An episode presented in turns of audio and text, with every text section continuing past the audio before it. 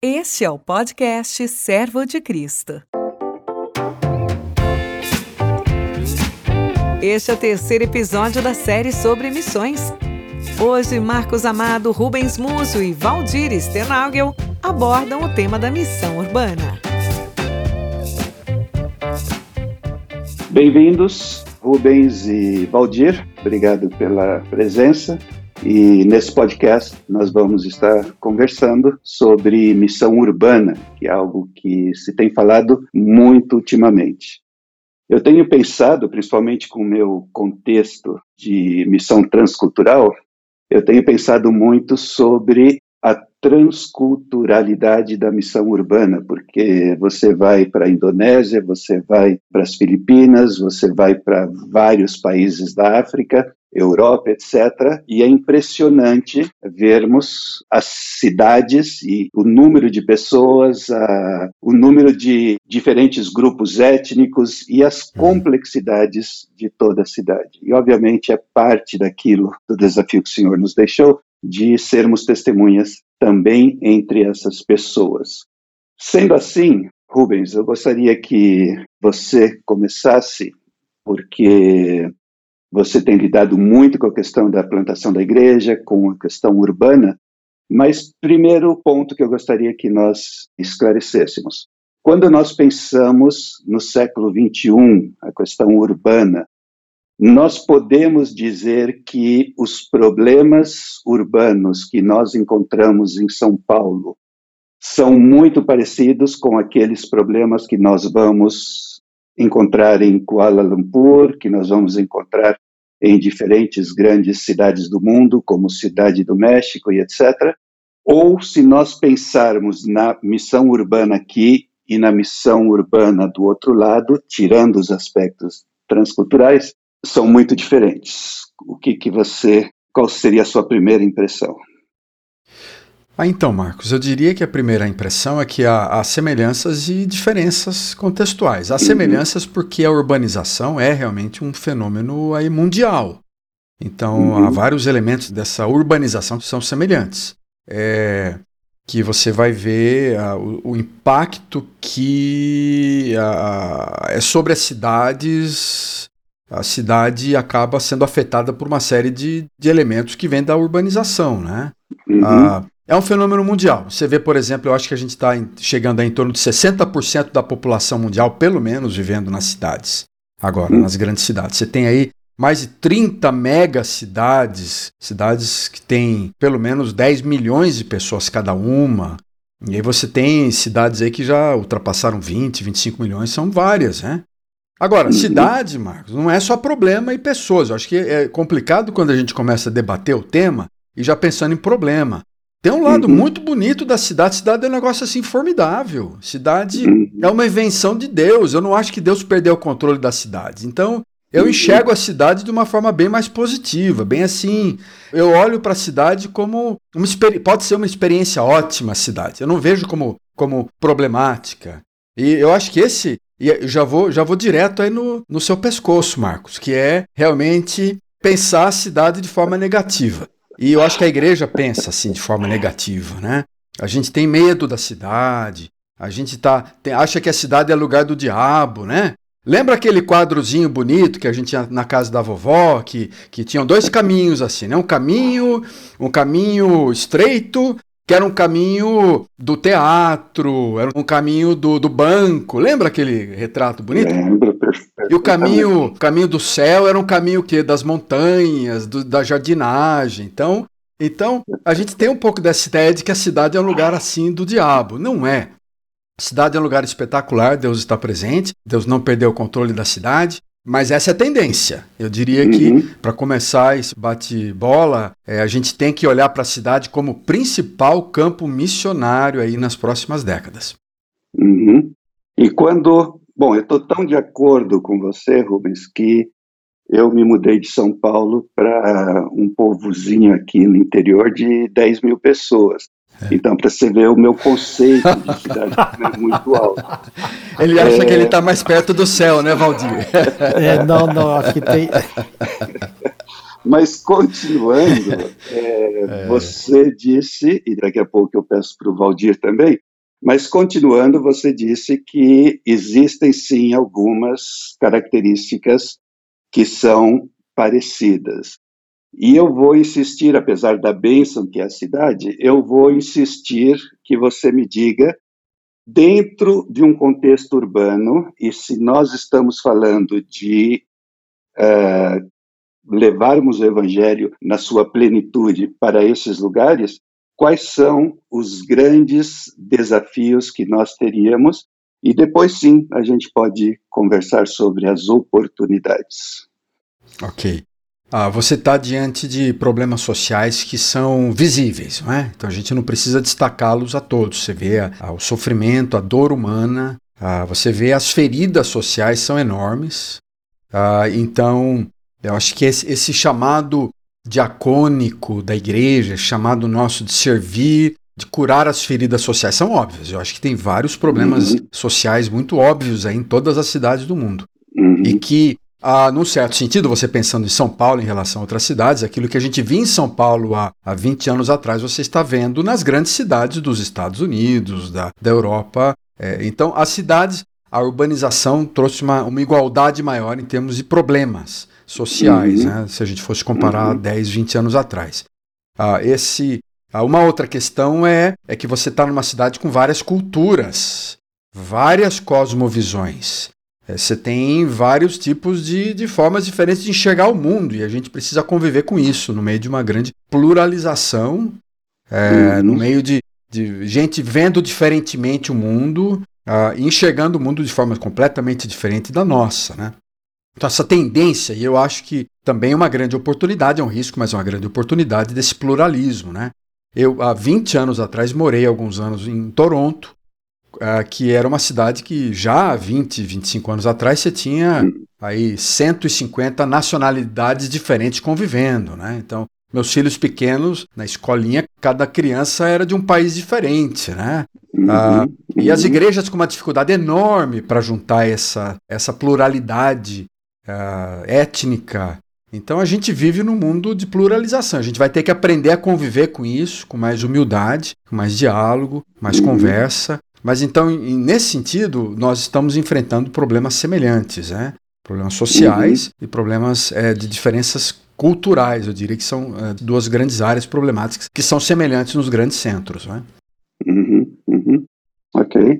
Valdir, você tem, Deus tem te dado o privilégio de viajar bastante, tanto com a visão mundial como com o movimento de Lausanne e outros envolvimentos que você tem e não somente no Brasil, mas em diferentes partes do mundo. Você conhece um sem fim de cidades em diferentes partes do mundo.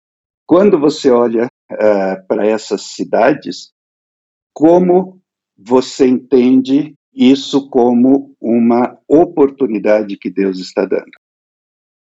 É, primeira coisa, Marcos, que eu diria é que Deus é o Deus da oportunidade. É, uhum. E Deus é o Deus que nos dá a oportunidade nos diferentes contextos. Em segundo lugar, Deus é o Deus que atravessa fronteiras, né? Então, é, uhum. né, eu acho que essa visão é um pouco idílica, né, da não cidade, ela é um romantismo que não resiste à realidade, né?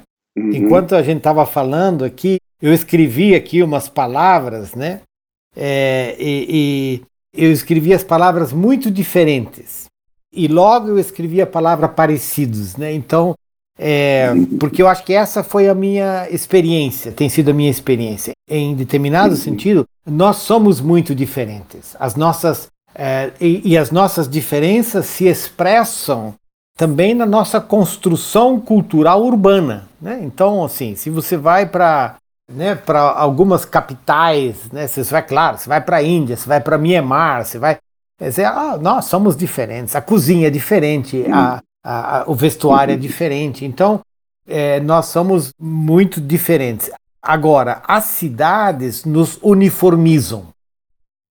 Né? Eu acho que essa é uma das coisas importantes. As cidades, elas nos uniformizam com tudo o que isso significa em termos de facilitando comunicação, linguagem, mas ao mesmo tempo trazendo uma globalização de complexidades, de problemas e de maldade. Uhum. Né? Por outro lado, a minha experiência é de que nós acabamos sendo muito parecidos na nossa humanidade. Né?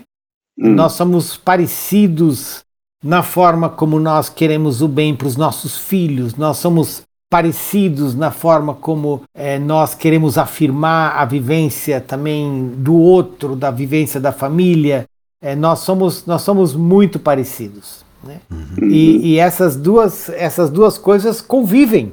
Né? Essas duas coisas convivem. E até eu diria que essa pandemia nos mostra ainda mais como nós somos parecidos. Entendi. É, porque de repente até lidando com os mesmos problemas e as mesmas, as mesmas dificuldades. Né? Então, numa experiência desse período, né, a gente tem um grupo que um, com gente de vários lugares, né? É, da Índia, da Indonésia, da, da Austrália, dos Estados e é, de repente eu vi gente, nós estamos todos falando a mesma coisa em termos da, do desafio da pandemia. Eu acho que essa é uma das coisas importantíssimas para a missão urbana. Mas de repente uhum. isso já me tira um pouco do foco da tua pergunta, né, Marcos?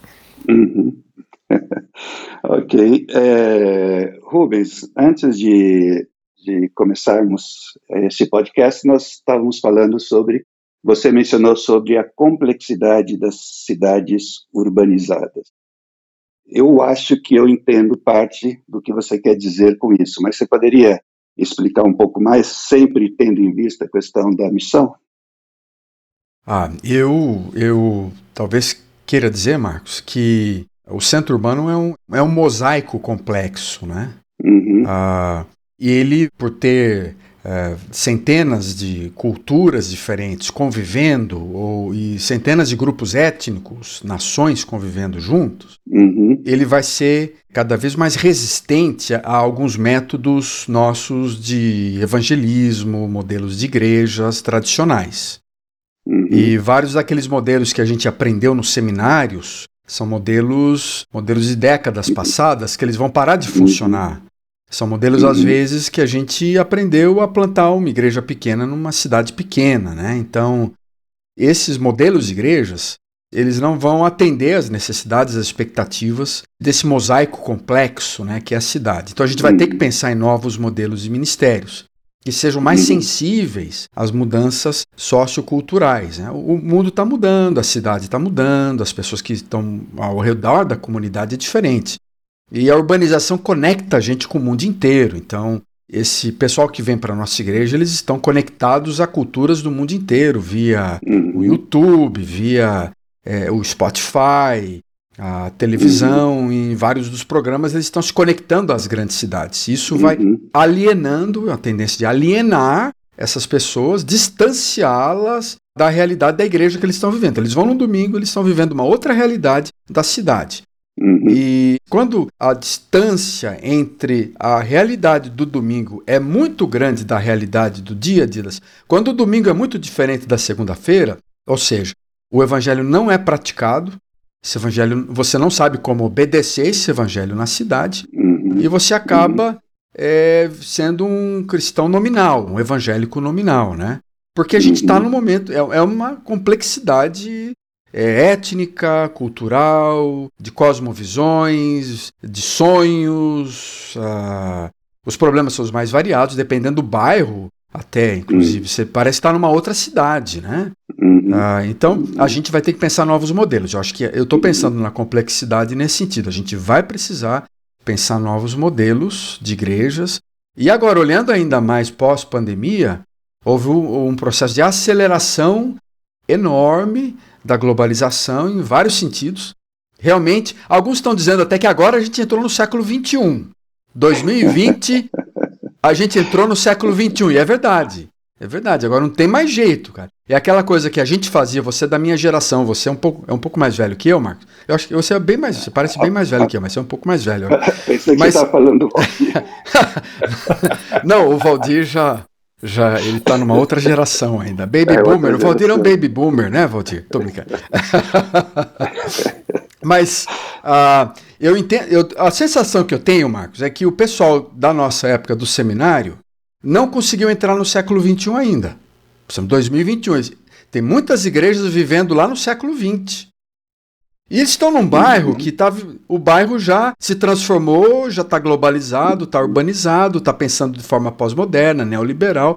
Então eles estão vivendo num, em dois mundos diferentes. Então isso vai alienando a igreja. Essa complexidade uhum. da igreja assusta, quer dizer, a complexidade da cidade assusta a igreja e, portanto, uhum. a igreja se fecha, né? E aí, consequentemente, ela se isola, né? Uhum. uhum.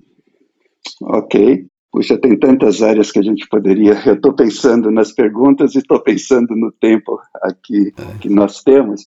Mas vamos lá, Valdir, dentro é, o Rubens mencionou vários aspectos sobre a complexidade da cidade e creio que isso tem a ver também com o fato de que são as cidades que estão atraindo os imigrantes ou refugiados.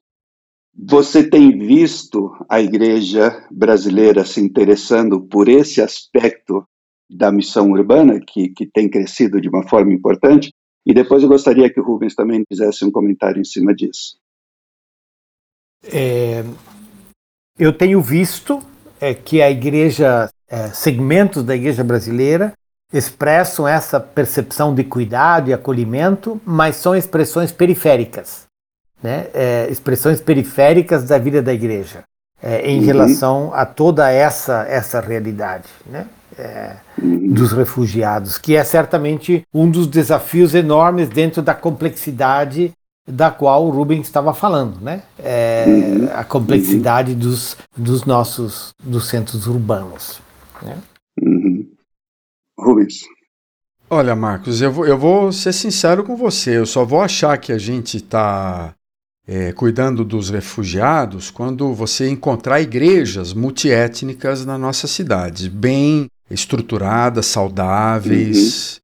Igrejas não étnicas, estou falando multiétnicas. Uhum. Eu acho que a gente tem uma grande caminhada até esse ponto. Eu acho que vai levar ainda décadas para a gente começar a ver boas igrejas brasileiras, multiétnicas, uhum. com um jeitão de Torre de Babel, com uma cara assim de Nova Jerusalém, de Jerusalém, com, e na liderança. E aí que tá, quando você tiver venezuelano no conselho das igrejas, na tesouraria da igreja, é, com manifestações litúrgicas assim bem bem uhum. palpáveis, aí eu vou dizer que a gente está realmente absorvendo esse ministério multiétnico. Mas por enquanto uhum. eu concordo com o Valdir, é bem periférico. Há muitas resistências, eu ainda acho que a gente está repleto de preconceitos nós somos uhum. etnocêntricos, a gente não gosta de falar, a gente uhum. acha, fala que brasileiro é um povo assim amável, a, a gente fala que nós somos pacíficos, né? A gente tem esse lado de. Uhum. É, nós somos um povo violento, preconceituoso em vários níveis, e a gente tem, tem demonstrado isso ah, lá em Roraima, em,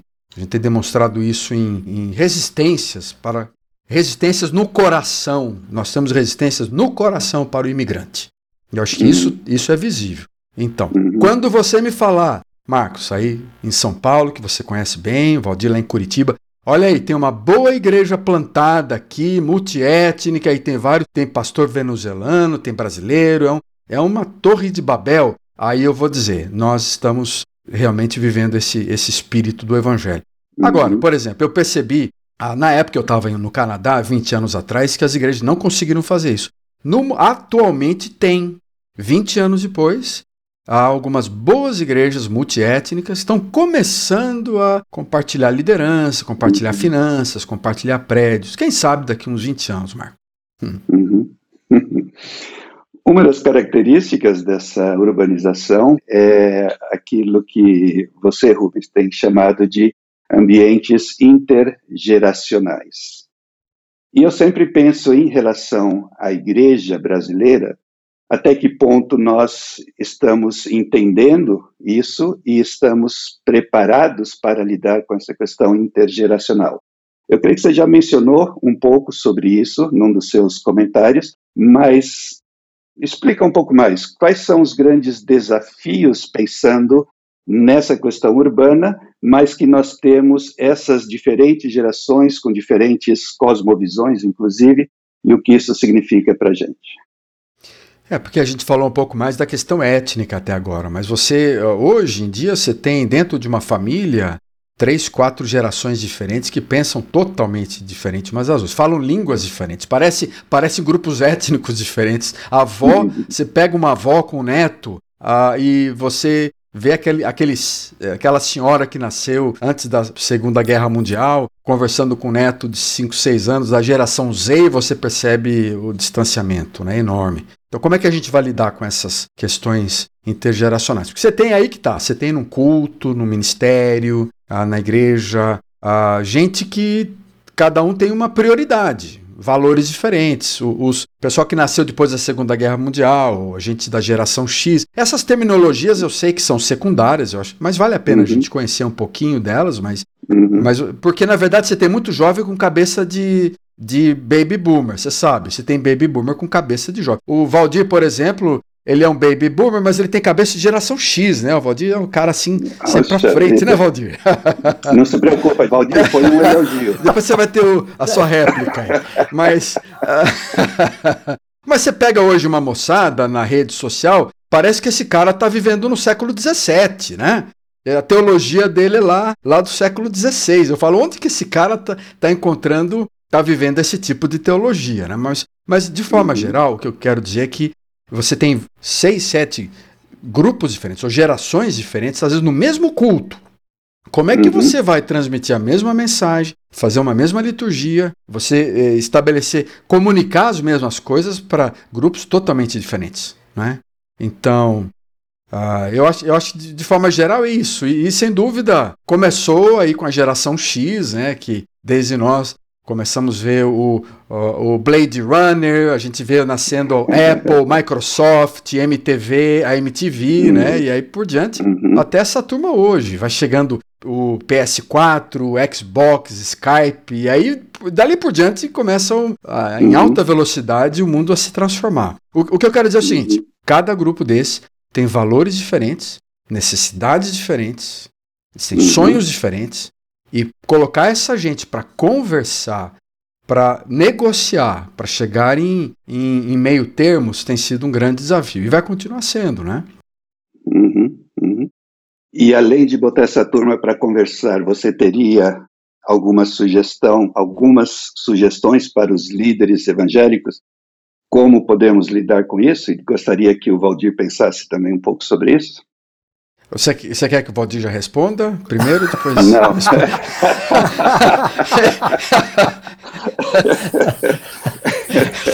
Depende, fique à vontade. Tô Se quiser passar para o Valdir. Estou brincando, é quem está ouvindo esse podcast e não ouviu o outro, sabe que a gente está nesse bate-bola aí já, já há um tempinho, né? Ah, mas eu, eu acho que primeiro tem a ver com culto. Viu, Marcos? Eu acho que a gente tem que pensar em construir novos modelos de cultos mais intergeracionais, que seja assim, um ambiente de diálogo das diversas gerações, que a gente respeite os vários movimentos, as várias formas de espiritualidade, as várias manifestações litúrgicas, quebrando as polarizações. Eu me lembro que eu estava pastoreando uma época que estava evidentemente duas igrejas completamente diferentes. Uma igreja queria uma tradição litúrgica é, mais antiga e uma igreja que queria uma tradição litúrgica mais contemporânea. Polariza. Quando polariza, a igreja acaba hum. é, parando de dialogar. Então, um diálogo humilde que possa ajudar a gente a construir modelos diferentes de cultos. Então, eu começaria por essa área, no culto. Outra área importante é a própria educação, a educação bíblica, né? A escola bíblica talvez tenha que parar de se dividir em faixa etária. Esse negócio que a gente faz há décadas de criancinha do lado, uhum. adolescentes lá, a gente separa em departamentos por idade, tem uhum. vantagens, mas ele também cria uma série de problemas e separa. Talvez a uhum. gente precise construir alguns modelos de escola bíblica que sejam familiares, comunitários.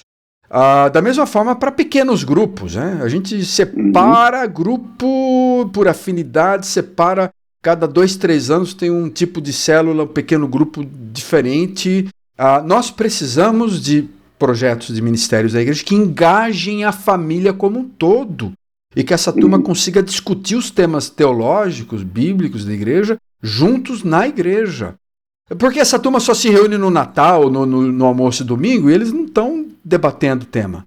Uh, e aí também tem a ver com a missão. E eu vou concluir por causa do meu tempo, eu acho que teriam mais duas áreas importantes. Na missão, como é que a gente pode pensar uma missão de forma intergeracional, que foque no alcance de todos os grupos, e na liderança uhum. também. A gente precisa ter nas lideranças, os boards, governança da nossa igreja, gente das gerações novas. Essa turma de 25, 30 anos está à frente de grandes empresas, eles têm condições. E vários deles são uhum. bons cristãos. Mas eles pensam o mundo com outras categorias, eles enxergam uhum. o mundo melhor do que a gente em vários aspectos. Nós temos que trazer essa geração nova para trabalhar com a gente nas posições de liderança, de governança uhum. na igreja, junto com os anciãos. Junto com os uhum. anciãos. Então, construir um modelo de liderança intergeracional também. Eu acho que esse é o caminho. Uhum. Muito interessante. Rubens, obrigado. Valdir. Não, eu estava aqui pensando que a gente tem muita dificuldade é, de dizer eu não sei. Né? É, eu, um pouco nos anos de, nos últimos anos aí de ministério a, atuante como pastor numa igreja local, eu disse que foi, a, foi o período, né? Eu já tinha, já tinha décadas de ordenação, né? Mas foi o período que eu mais usei a palavra não sei. Né? Diante da complexidade, da vulnerabilidade, né? Eu acho que a gente precisa é, conseguir dizer eu não sei. Ou seja, o tempo que nós vivemos, a complexidade que nós estamos enfrentando, a pulverização dos diferentes públicos, gerações, a, a questão do, do movimento, dos movimentos de povos, é, o, tudo que a pandemia trouxe é quase como a gente diz: olha, eu preciso de um tempo para dizer não sei. Né? É, e tá bem dizer não sei. Acho que muitas vezes, como pastores, líderes, pastoras, a gente tem uma necessidade é, intestina de querer mostrar o caminho. Né? E a gente acaba fabricando coisas. Então, assim, tem espaço para dizer não sei. A segunda, mas eu, eu, acho que a gente nunca né, pode só dizer não sei. É, a, a, acho que a segunda coisa importante é que a igreja ela tem uma, ela tem uma resiliência muito grande. Né? A igreja ela tem uma capacidade de a, atravessar povos, gerações, é, é, ela tem uma capacidade de escuta e de renovação que é muito boa. Né? Nós somos fundamentalmente, como igrejas, é, dependentes do sopro do Espírito, que sopra onde quer. E, e poder é, né, é, de novo dizer, olha, não sei, mas ao mesmo tempo escutar a palavra de Jesus que diz: esperem aí, o Espírito uhum. vem. Né? Então essa e uhum. que esse Espírito ele é o como essa missão é de Deus, esse Espírito nos nos leva a discernir a voz de Deus, os sinais e os tempos que nós vivemos. E a terceira coisa que eu diria, Marcos, é, né, é que nós precisamos é, diagnosticar as nossas próprias resistências. Né? É, porque nós somos todos filhos do nosso tempo, gostamos da nossa, das nossas fronteiras. Né? Eu estava aqui, uma imagem que estava passando aqui na minha cabeça é a visão de Pedro, hum. né? lá em Atos, Atos, acho que é Atos 10, né? É, 10, 11, uma coisa assim, né? Mas essa visão de Pedro, onde, onde o Espírito mostra para ele essa visão que Pedro tem dessa mistura, né? que vai para além dos universos dele é, e que ele diz não, eu não vou, né? E o Espírito diz vai, né? e onde é a casa do Cornélio passa a ser esse lugar do diferente. Né? Então, assim, é, eu acho que o que o Rubens falou antes, né, Rubens? Nós vivemos numa igreja, como igrejas, nós somos extremamente resistentes a mudanças. Nós somos conservadores nos nossos costumes, nas nossas culturas e nas nossas estruturas. E olha, o que eu estou falando como pastor luterano. Ó, se, quer, se quer alguma, alguém, né, uma igreja que nesse sentido tem dificuldade de mudar, é, é essa igreja. Né?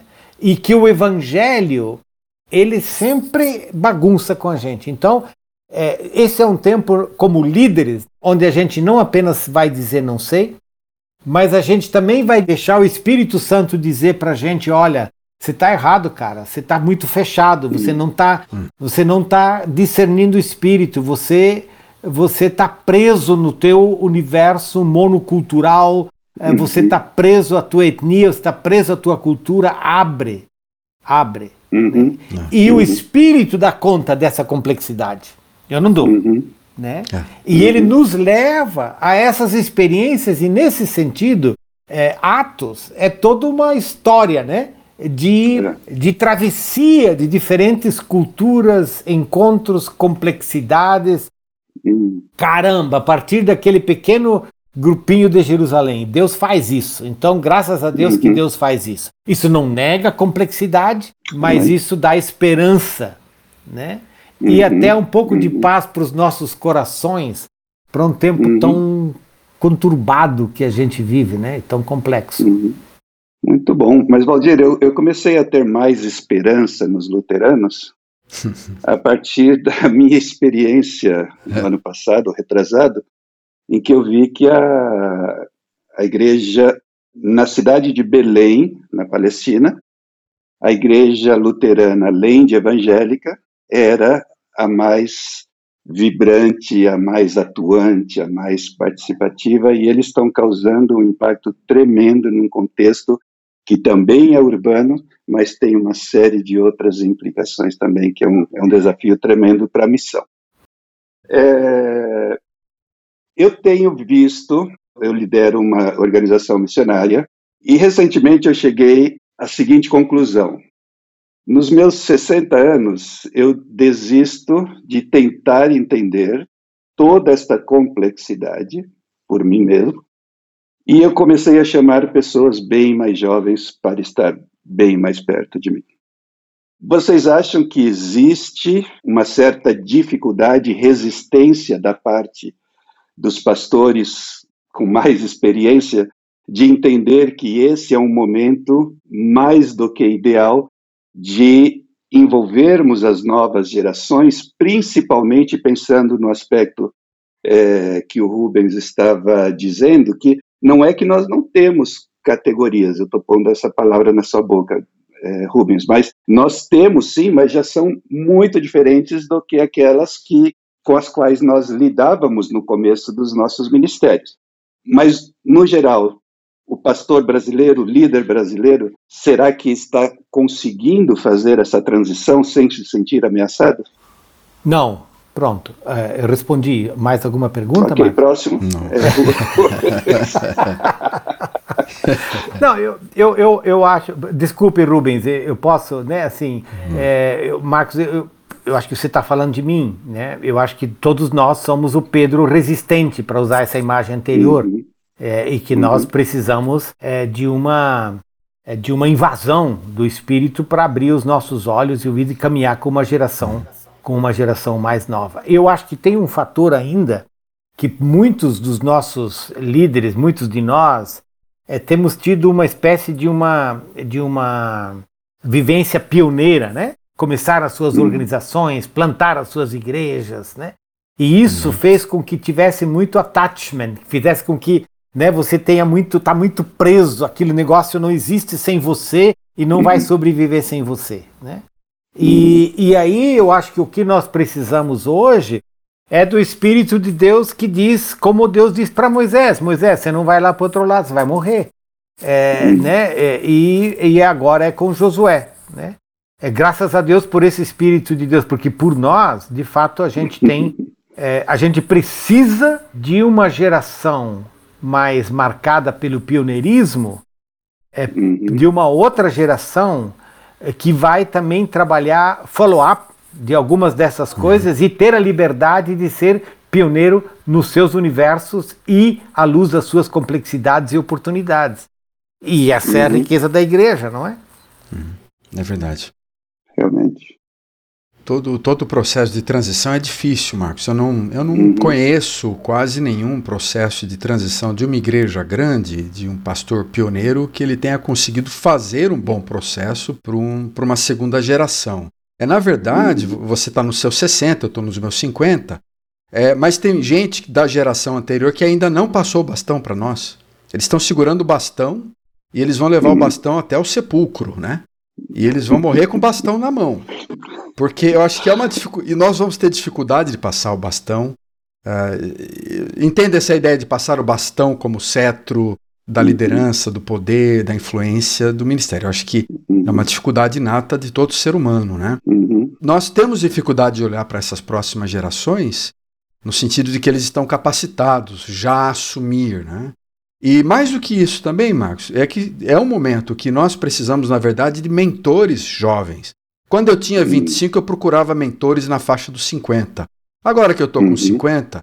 eu estou procurando alguns mentores na faixa dos 25, 30. Porque eles uhum. estão compreendendo um mundo que é um mundo diferente. Aquele mundo moderno no qual eu cresci não, não existe mais. É um mundo uhum. pós-moderno.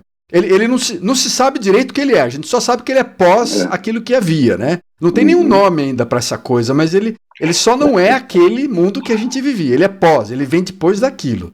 Uhum. Mas é um, é um mundo que realmente mudou. Por mais que a gente leia, estude, a gente não vai conseguir compreender plenamente esse mundo.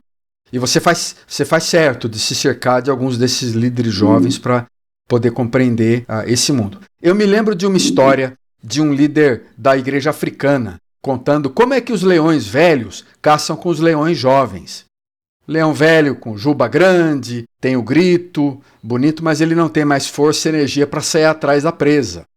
Então hum. o leão velho fica de um lado com a juba grande, e aí ele manda os leõezinhos novos do outro lado lá para ficar de olho. Quando ele dá o urro aqui, as presas saem correndo, os bichos saem correndo do outro lado, aí o leão novo vai lá e cata o, o a presa. Ele que sai na corrida, né, atrás, e depois aí então aí se juntam para comer. Agora, quem tem prioridade é a leoa, né? No final das contas, a gente tem que dar para a leoa a, primeira, o primeiro pedaço, né? Uh, mas eu acho que aprender a caçar em time, aprender a caçar junto. Eu acho que seria uma, uhum. uma forma da gente olhar para o futuro. Uhum. Muito bom. Terminando, é, nosso tempo já praticamente se foi. Eu gostaria que vocês comentassem rapidamente sobre o papel das mídias sociais dentro de um ministério urbano. Como é que vocês têm avaliado as mídias sociais, que obviamente todos nós entendemos como uma ferramenta poderosa, mas dentro do contexto da missão urbana, qual o papel dessas mídias sociais? Acho que uma das coisas que a gente aprende com a Bíblia, né, teologicamente falando, é que na criação de Deus você tem uma dimensão de bênção e de maldição. Né? Gênesis, Gênesis 1, 2, Gênesis 4, e que você precisa ter uma liderança de discernimento que vai é, estabelecendo as palavras né, para as oportunidades e os riscos, a bênção e a maldição.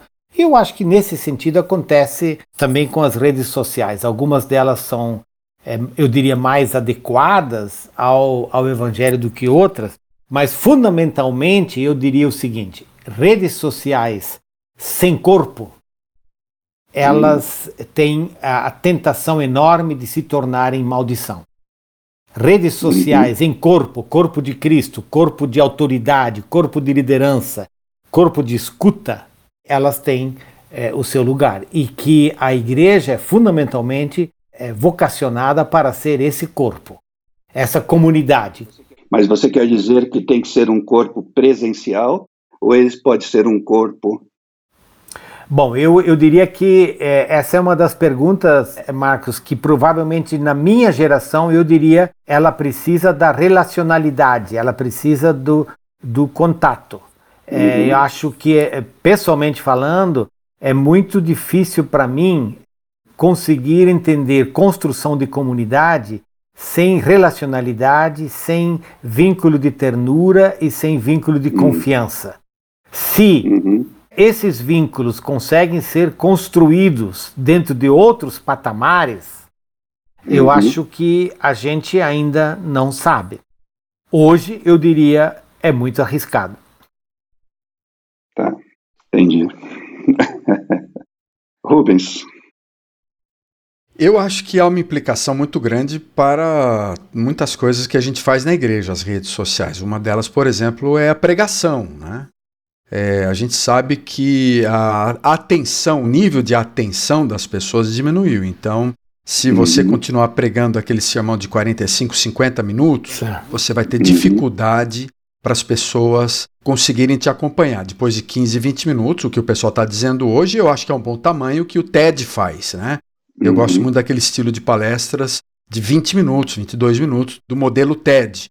Acho que vale a pena a gente estudar, inclusive, o modelo TED, que tem mais de um bilhão de uhum. acessos, é um projeto assim enorme no mundo inteiro, para a gente pensar em como se comunicar. Né? A, a comunicação é muito mais visual, então uhum. esse fato da, da visibilidade faz com que as pessoas escutem menos. Tem inclusive teóricos falando bastante sobre isso hoje, que nós vivemos num mundo de surdos. Uhum. Porque você uhum. ouve, mas você não, você não, você não ouve. Quer dizer, você vê, mas você não está mais ouvindo. E por isso você quer falar. Então, quem não ouve, fala, fala demais. Né? Uhum. Ah, então, nesse mundo de visibilidade, a gente vai ter que repensar alguns dos, dos processos e modelos da igreja. Ah, as redes influenciam. E tem gente influenciando, para o bem e para uhum. o mal, como o Valdir falou. Uhum. E, na verdade, eu acho que um conceito hoje na comunicação é que todo mundo é um influenciador. Todo mundo é um influenciador. Uhum. Então, se você começar a falar, você vai influenciar. Ah, nós uhum. podemos deixar na mão dos maus influenciadores, ou nós também podemos de alguma forma influenciar. Então, é inescapável, é, nós vamos ter que mexer com mídias. Inclusive, foi uma uhum. decisão que eu tomei. Eu, eu fiquei angustiado durante a pandemia, refleti bastante, uh, mas eu entendi que eu precisava fazer um canal de YouTube. Uhum. É, eu precisava entrar na mídia. Então, mês passado eu comecei um canal de YouTube. A propósito, já vou fazer uma uhum. divulgação, inscreva-se no meu canal, por favor. mas mas eu, eu tô brincando. Mas a questão é que eu, eu achei que é inevitável. Nós vamos ter que falar, nós vamos ter que participar. Por quê?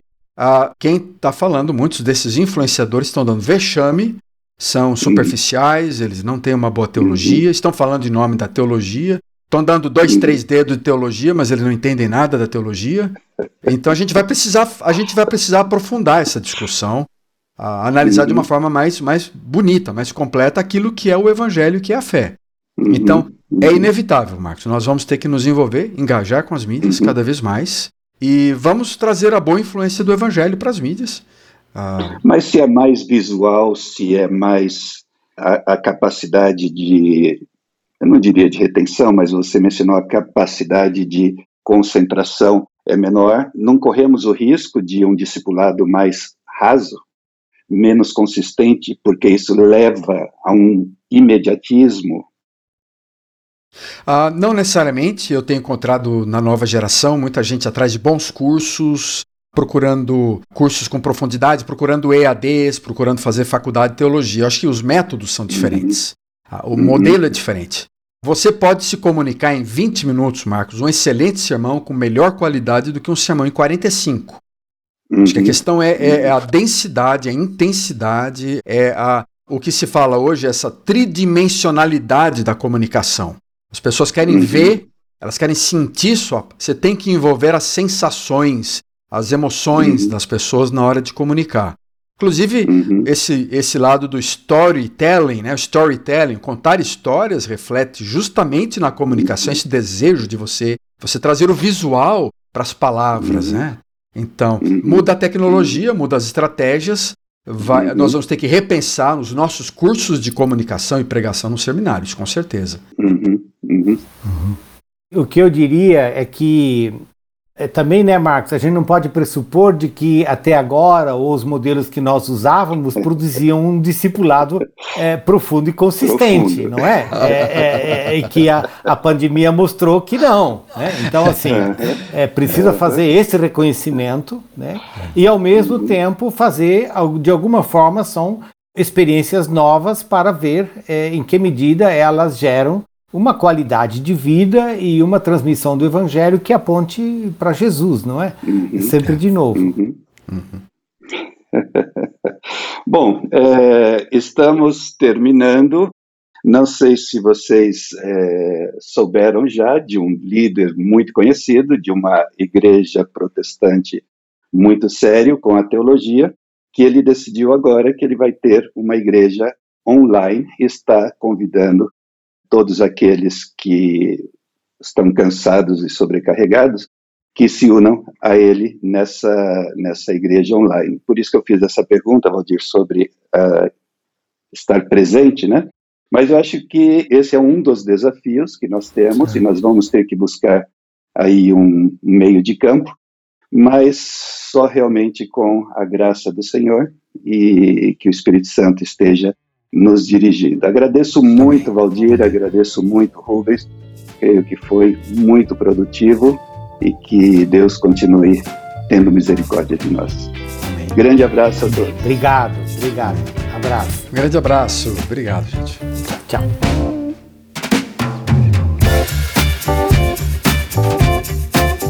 Você escutou o podcast Servo de Cristo.